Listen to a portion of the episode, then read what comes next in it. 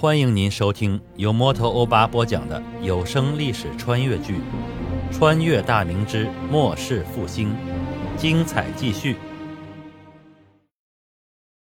正在我胡思乱想之时，一个小黄门悄悄地进来，跪地禀报：“皇爷，驸马都尉龚永固请见。”我愣了一下，随即吩咐道：“快快有请。”今天事务繁多，自己召见龚永固的事儿都忘了。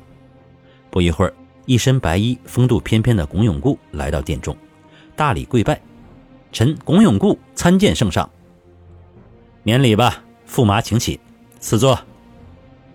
前世的崇祯与龚永固交情不错，所以见到后有一种天然的亲切感。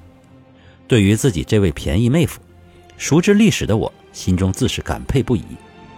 崇祯十七年的时候，李自成攻入京师，乐安公主病亡，尚未发丧，棺椁放在家中。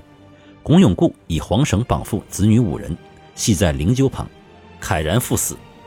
此地生也，不可污贼首。举剑自刎，何事自焚而死？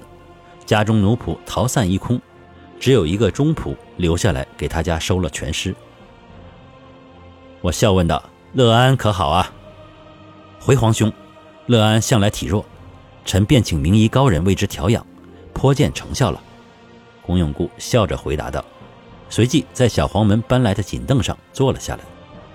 我沉吟一下，驸马，朕这次召你前来，有件事儿要与你商议。龚永固赶紧弯腰站起施礼，皇兄有事尽可吩咐，臣无有不遵，当不得商议一词。臣此次前来。自家中带来两万两白银，交于圣上支派。我心中一暖。朕知你喜好结交朋友，收藏字画，这两项花销都不小。你家中余财并无多少，这两万两大概是你的全部身家了吧？值此国难艰难之际，臣许些微财不算什么。乐安出自皇家，臣与皇家自是一体，只是积蓄甚少，无以报皇兄。洪永固微笑地说道：“我抬手让他坐下。满朝臣子要是有一半与你这般，国事大有可为啊！可惜前番皇后召见嘉定伯，言及朝廷困难。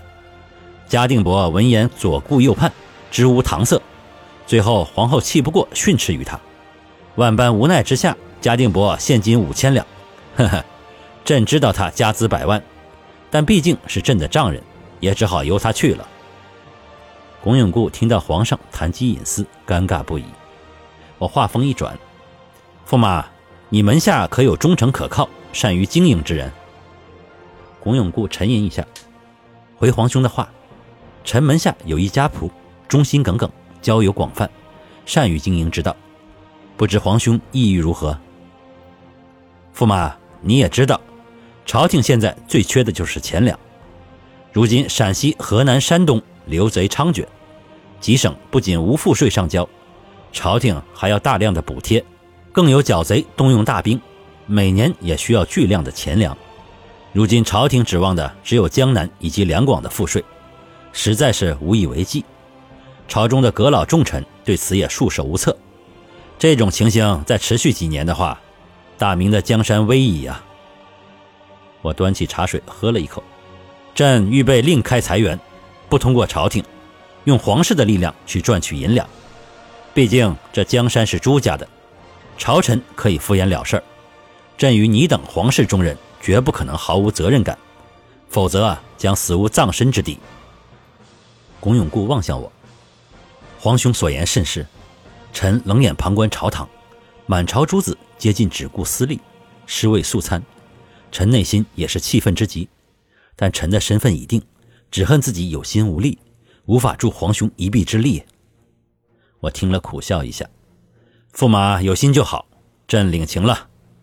你也知道，现今制盐贩盐仍是暴利所在，但盐利都掌控在晋商、徽商手中，此辈与南直隶、朝官之间利益盘根错节，互相勾连，盐场都被其牢牢掌握。而淮阳一带的盐场乃是大明出产最大之地。要想从其手中夺利，何其难也！朕从锦衣卫那里得到的情报来看，江淮盐场所产之盐直次价高，分销的盐商从大盐商那里拿到货后，还要往里参加利沙土块，然后再加价卖给百姓。百姓买到的盐皆是颗粒大盐，无论口感、色泽都粗劣无比，但因没有别的渠道，百姓只能购买这种劣质的粗盐。驸马，要是有一种洁白如雪、细如粉面的食盐，以同等的价格卖给你，你还会去买那种粗盐吗？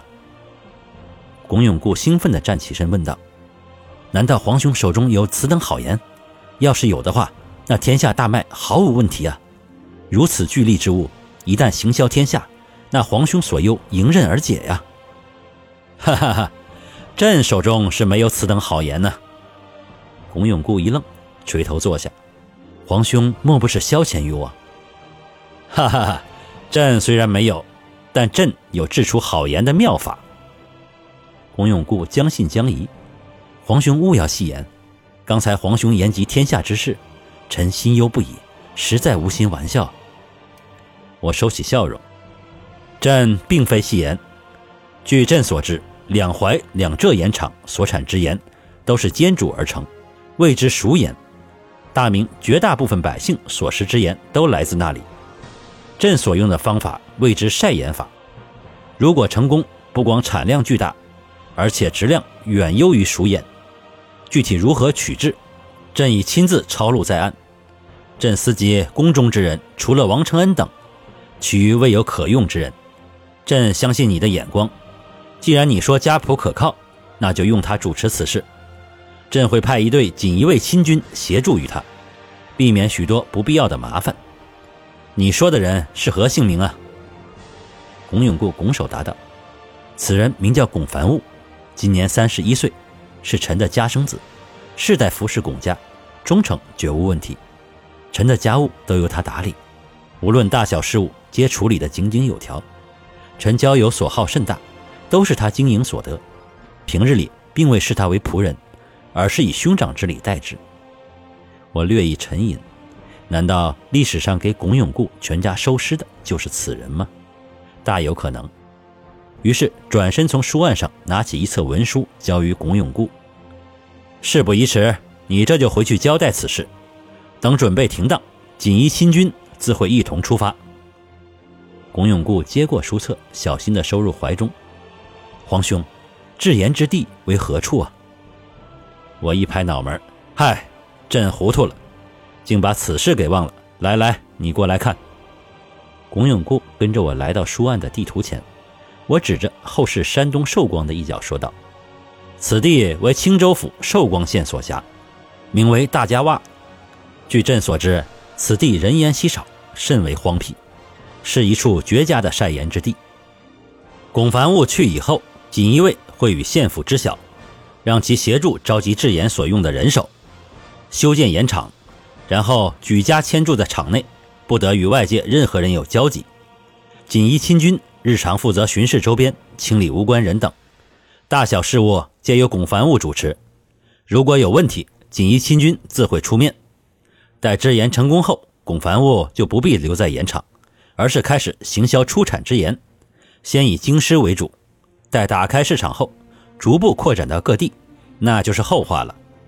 当务之急就是制盐务必要成功。朕给你的方法只是一个大概，具体如何还要反复实践才可啊。龚永固拱手道：“皇兄放心，臣自会叮嘱龚凡物，用尽一切方法，也要完成皇兄交办之事。”哈哈，好。